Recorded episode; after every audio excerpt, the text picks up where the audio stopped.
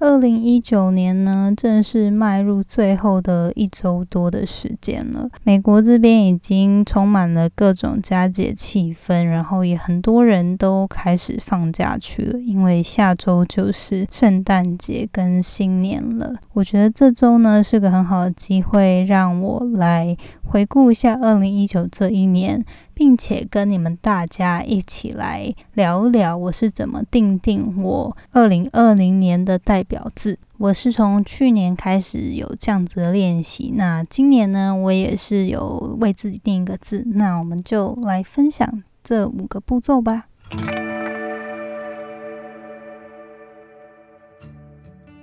Hello，你现在收听的节目是那些学校没教的事。我是 Janet，是这个节目的主持人。在这里，我们会分享各种关于自我成长以及打造软实力的实际应用工具与心法。我致力于分享如何学习那些传统教育没有教导我们，但是可能影响我们达成人生成就的各种技能。这个节目会透过我分享个人的经验和心得，以及采访在生活中已经创造他们独特个人成就的人，来分享他们的故事与见解。那现在就让我们一起开始学习那些学校没教的事吧。今天呢，除了想跟大家一起回顾一下二零一九年我过得怎么样，然后也希望借着机会提醒大家，如果你还没有花一点时间静下来，就是沉淀一下心灵，然后想一想这一年发生的事，然后为自己明年的心态做好准备的话呢。还有一周多的时间，希望你们可以在听完这次的节目之后，也花点时间静下来，然后好好的跟自己对话一下。嗯，也透过我今天聊到的这五个步骤呢，欢迎你也一起定下你二零二零年的代表字。今天呢，一样在节目开始之前，分享一句我很喜欢的一段话。那这段话是说。You may not end up where you thought you were going, but you will always end up where you are meant to be。这句话中文如果直接翻译的话，我想可以说是：你做很多事情的结果，或许会跟你当初预期的不同，但是呢，它永远都一定是，就是这个结果呢，永远都一定是上天注定好要发生在你身上的。我觉得这句话还蛮让人能。停下来反思的吧，就是常常我们在追求自己的目标啊，而且我觉得现在年末的时候，如果你有花点时间去审视自己过去这一年的所作所为啊，所。追求的事情是否有没有达成？如果有的话，那很好。那如果没有做出来的结果不如预期的话，去检视为什么的时候，我觉得这句话就可以提醒我们自己，不要一味的只是苛责自己，而是要去反思说为什么会造成这样。有时候我们可能遇到一些不幸的事情，或者是呃很多东西。没有像我们想要的方式去发展，就会怪东怪西啊，或者是怪别人啊。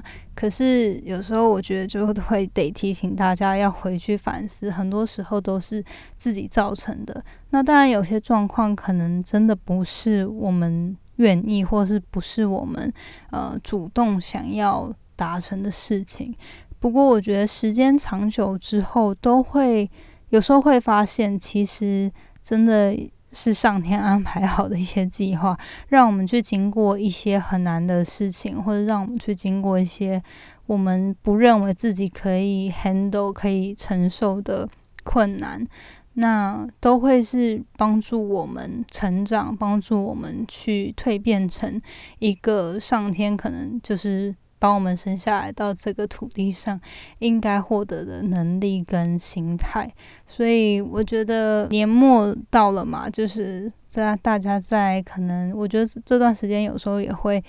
呃特别的压力很大，因为很多事情需要收尾，那可能会需要面对说，哎，自己今年做不好地方的时候，可以去想象说，如果我这这个事情没有做好，到底是因为什么？那或者是如果我遭遇到一些我原本没有预期会遇到的事情，那又是为什么呢？是不是可以从这些困境与不幸当中思考它背后的意义，并且把它转换成正面的能量跟自己的养分，然后让自己成长成一个更好的人？好，那今天呢，就是分享这段话，希望你们也会喜欢。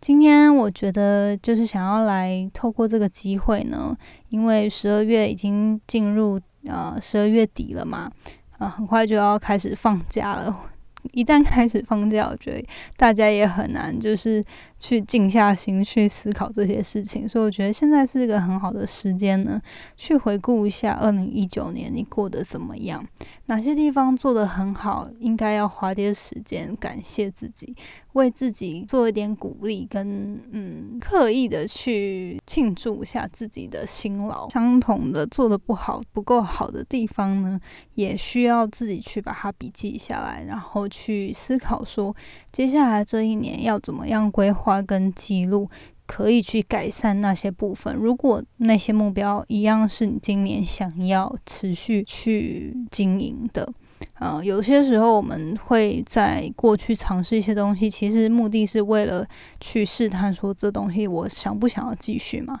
那如果说你没有做这个检视的话，你可能未来又会再花同样的时间犯同样的错，到最后却发现这些都不值得。所以我觉得去检视呢这一件动作是非常重要的，也可以帮助你在迈向新年的时候呢，已经做好心理准备，不会觉得说诶，什么好像都没有计划，然后 新年就开始。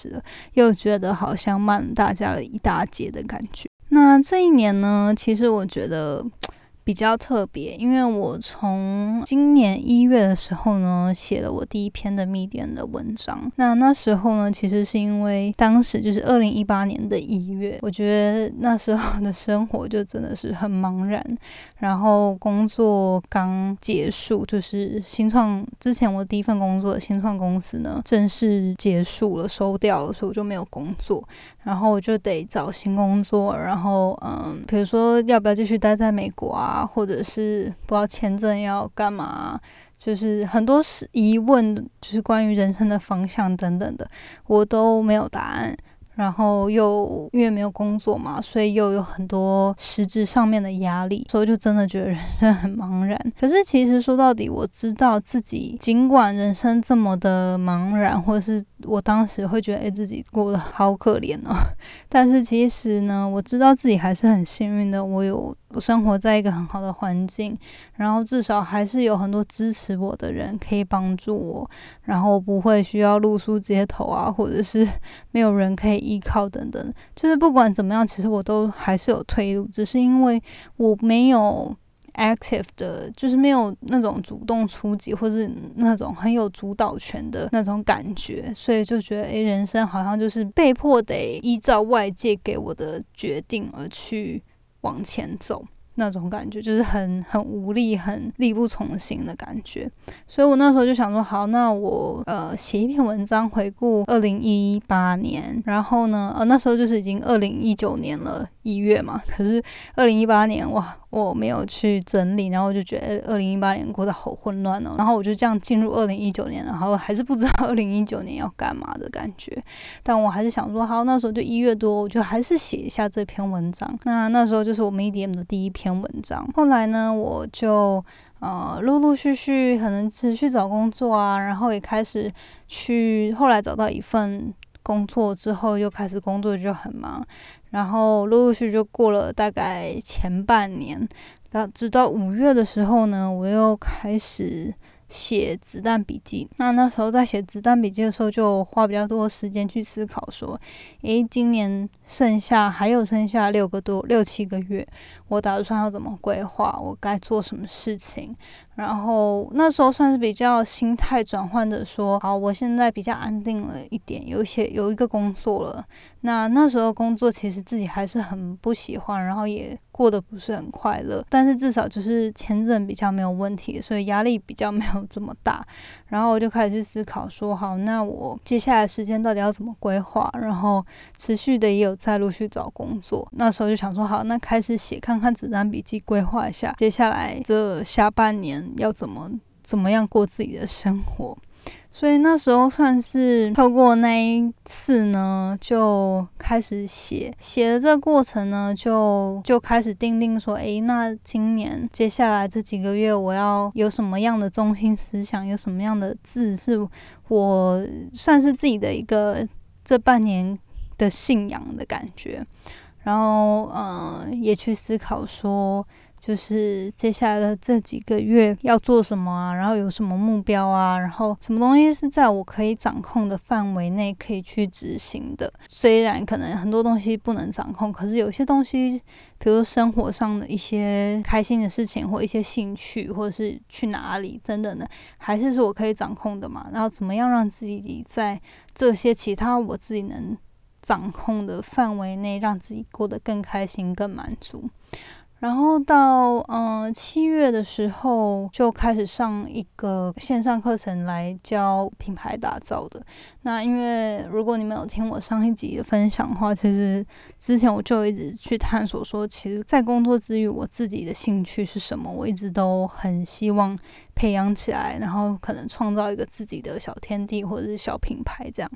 所以透过上那堂课呢，我就思考很多事情，然后去做了一些研究跟分析，然后发现，诶，自己想要经营一个 podcast 频道，然后去分享关于自我成长还有软实力相关的主题。所以七月底呢，就开始了这个频道，之后呢，就开始陆陆续续每周都要求自己一定要至少更新一集这样子的最低限度的要求。然后呢，嗯，持续到了现在，我们都十二月了，在这过程中呢，也有八月的时候，比如说和几个呃，同样也是跟我一起去上线上课程的几个同学呢，我们就一起创造了一个线上的社团，叫“创世代成长谈心事”。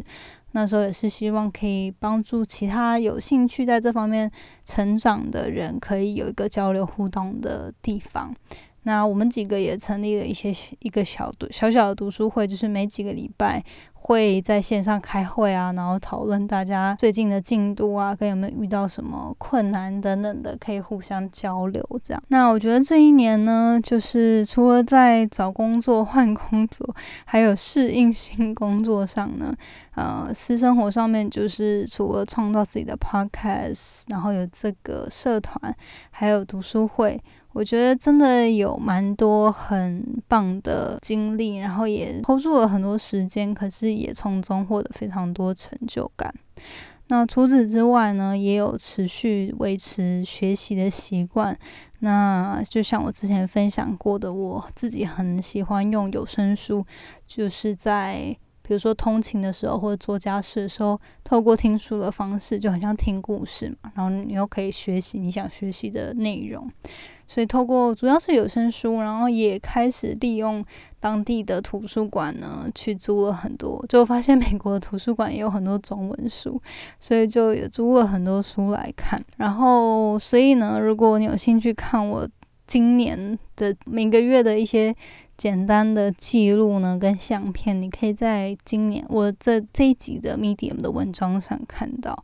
然后我有把今年看过的书单呢列下来。其实我实际上开始认真，就是有维持不断呃学习，就是比如说听有声书啊、上课啊，或者是读书这个习惯，应该是从去年开始。然后我从去年在写我去年的回顾的时候，就有分享一个二零一八年我读的书，跟二零一七年我读的书。然后一七年是九本，一八年是十五本，那今年呢是二十六本。嗯，里面就是也有一些书是我没有完全看完的，或者是就是可能现在还在看，或者有一些就是觉得看不太下去。不过大部分都有把它看完，这样。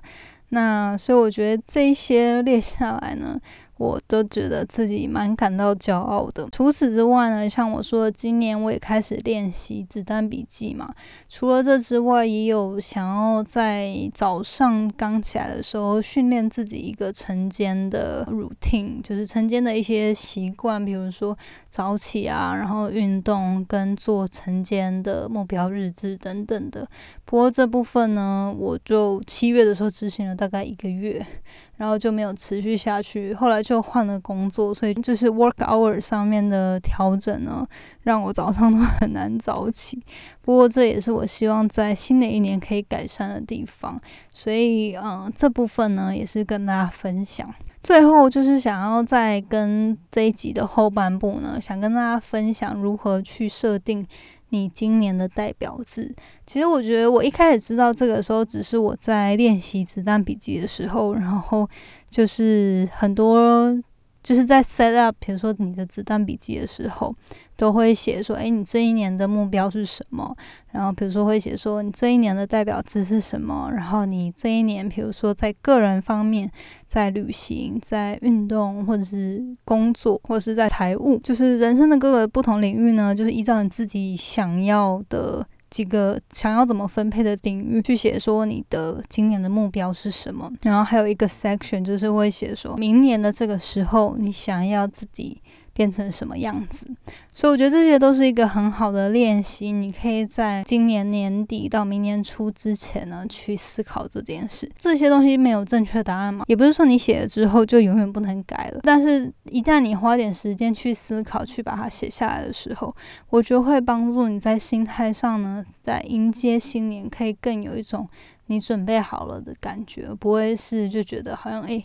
被迫就是被推进了新年，然后可是什么都还没有准备好，然后又开始忙忙碌碌的开始过这一年，然后好几个月过去之后，却还是不知道自己这一年想要干嘛或想要达成什么。所以我觉得今天呢，就想跟大家分享如何找到自己今年代表字的这个练习。那我其实一开始在做这个练习的时候，我其实并没有根据什么方法。我就只是在练习 bullet journal 嘛，就子弹笔记写的时候，诶，里面的那个 YouTuber 介绍这个 concept，那我去年。刚开始接触到，哎，就是今年了。今年五月的时候刚接触到，我就想到，嗯，我觉得今年真的很多事情需要我有耐心，所以我就把 patience 英文的 patience 就是中文的耐心呢，设为我当时的代表字。那那时候其实我觉得真的还蛮能帮助我去定心的。嗯，很多时候并不是说你写下来就，嗯。就能改变很多发生在自己的身上，并不是，可是而是说能够帮助你在面对人生接下来发生的事情的时候，你有一个你自己相信的信仰，跟你自己决定你要致力去执行的一个思想吧。就比如说我在面对我，比如说签证很多不确定性的时候，我会提醒自己要有耐心，要有耐心，然后不要急，因为。很多这些事已经超出我的掌控了嘛？那一旦我经历了，就不必要再去为他瞎操心。那或者是比如说在控制饮食啊，或者运动这方面，也是要有耐心，要有耐心，因为身体本来就每个人的反应不一样嘛。有时候可能我会看到很多线上的人，呃，blogger 啊，或是很多。YouTuber 啊，就会觉得，诶，他们好像很快都可以减肥就成功，然后我还是得就是，呃，要要花很多时间，身体才有些反应等等的。那我觉得这这些呢，就是得要提醒自己说，不要去跟人家比较，然后你要对自己有耐心。所以像是这样子的感觉，就是你决定你这一年。想要致力于的一个信仰是什么？那去把这个 concept 呢应用到未来之后可能遇到的各种挑战。我后来就上网查，发现有人有提供五个步骤，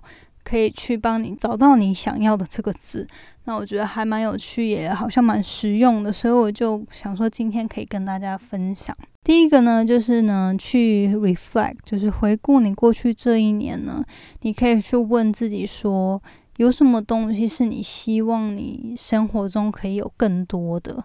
或者是有什么东西是你希望你生活中你想要砍掉的、减少的东西，或者是你也可以问自己说，哪些人格特质是你希望你可以有的？那另外一个问题就是，你也可以问自己说，你希望在一天结束后，你可以感受到什么样的感觉？那你就可以去思考说，诶，你这一年呢，哪些东西做得好，哪些做得不好，哪些是你想增进的，哪些是你想要改善或是移除的，不管是习惯啊，或者是一些行为。还是说一些人事物是想要有更多或更少的？去思考这些事情。第二步呢是去 visualize，就是说去具象化你想要的生活。第二个呢就是你可以去思考说，想象一个最完美的一天。然后他你会是比如说早上在几点起来，然后会做什么？然后你的一天就是很尽情的去思考说最佳的状态它会怎么发展。然后呢，就不要去思考它可不可能，或者是它行不行之类，都不要先去否定自己的想象。这部分呢，就是去强调说，哎，你想要获得什么样的感觉？那你也可以透过冥想，或者是。在自己独自一个人的时候，去思考说，那新的这一年，我希望我可以专注在哪个领域。第三步骤呢，就是去找一张纸，就是列下所有你觉得有可能的字眼，然后不要去回头赶，就是花十分钟，然后把所有可能想想到的字都列下来。第四步骤呢，就是去 review and refine 刚刚列下来的这一。然后花十分钟列下来这一堆字呢，去找，就是你就拿一个荧光笔，或是用圈的，把你觉得感觉最强烈的三个字圈出来。那一般来说，你圈出来之后，你应该会有相似性，或者是他们有一个套路，就是它可能都是属于哪一类的词。找出来他们之后呢，就去思考。最后一个步骤是去问你自己。好，你看的这三个字，哪些字呢？你只是觉得你有印，你有兴趣去做？哪些字呢？是你愿意真的去致力、努力花时间在那个领域的？就是你一旦列出来之后，你会发现，哎，有些字是你真的觉得你你会想去做，或者是你觉得你看到别人也在做，然后你好像也自己应该做，或者是其实你真的应该做，可是你其实内心知道自己还没有准备好。不过有些字呢，应该是你觉得现在不做不行了，或者是你觉得你真的受够自己目前怎样怎样的状态了，一定要开始做出改变。如果是那样的话，就是这种特别强烈，而且你已经觉得你准备好可以开始做了，那这些字才是比较适合当成你这一年的代表字。那最后呢，就是一旦你决定了今年你的代表字是什么的时候呢，你就可以把它写下来，然后放在比如说你的记事本、你的电脑、手机里面，或者是你的手机桌布等等的，就是把它写下来，放在你常常可以提醒自己的地方，让你自己可以呢在潜意识下呢去提醒自己，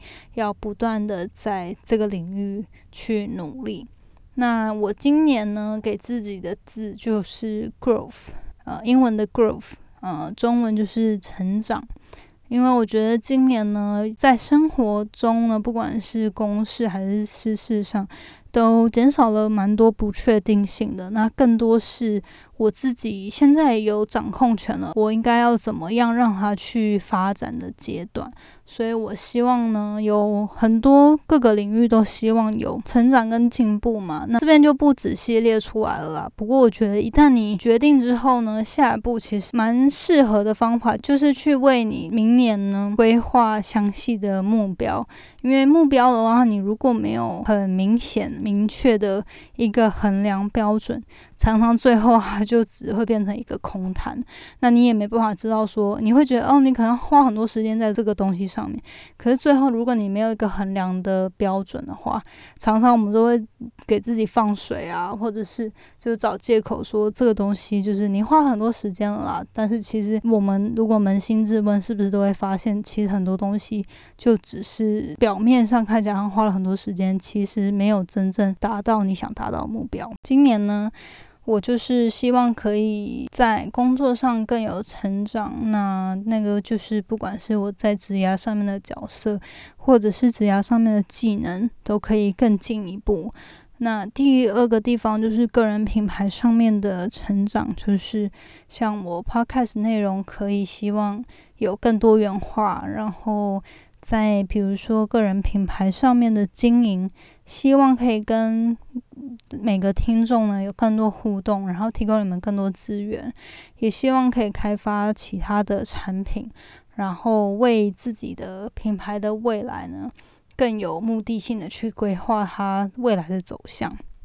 那在人际关系上面呢，也希望可以自己花更多时间在与家人啊，还有朋友之间培养更 meaningful，就是更有意义、更深度的一些交流。嗯，然后个人方面的话，也是也是蛮希望就是有一些成长，就是不管是内心上面的成长，情绪管理上面也是，然后身体啊、心灵上面。希望可以更健康跟更稳定，这东西也是有分很多不同的方式可以去成长。不过大方向是这些，所以今天呢，就希望我分享的这五个步骤呢，可以帮助大家在明年到来之前，也可以去思考一下，怎么样去定定自己二零二零年的代表字。那希望你可以在进入新年之前，也可以培养起那个准备好迎接新年各种挑战的那种正面的心情。最后呢，跟大家提醒一下，我准备第一次带领的线上。活动九十天新生活计划呢？过去的这周末呢，我已经公布了详细的活动详情。那已经报名的人应该都有收到 email，然后有曾经报名过我个人 email list 的人呢，也应该都收到 email 了。所以有兴趣的人可以欢迎你去看。那目前已经有四十七个人报名了，真的非常感动，而且也为你们感到骄傲。你们都愿意在新年的一开始跟我一起花九十天呢，下决心去为自己的目标努力，我觉得真的很开心。那我也希望能够在我能力范围内呢，提供。资源还有提供一些线上的支持，让我们大家可以在这九十天好好的一起努力，然后互相督促。所以呢，如果你还有兴趣加入的话，请你在一月六号之前完成报名，然后填写线上的报名表。在活动开始之前，我还会陆续寄一些资源跟一些 email 来提醒大家。期待如果你有兴趣的话，我们之后活动里面见喽。好，那这边呢，最后就预祝大家圣诞节快乐，还有新年快乐。那我们就下次见喽，拜拜。最后，谢谢你收听那些学校没教的事今天的节目。你的反馈是我持续经营的动力。我也很希望可以听到你对于这次节目的想法。或者是未来你希望可以接收什么样的资讯与主题，我才可以改进并且发展更好的内容。所以不要害羞，欢迎你到我的 Instagram 来跟我聊天。我的 Instagram 的账号呢是底线 J A N E T 点 L I N 底线，或者是你可以直接搜寻 Janet Lin，应该就找得到。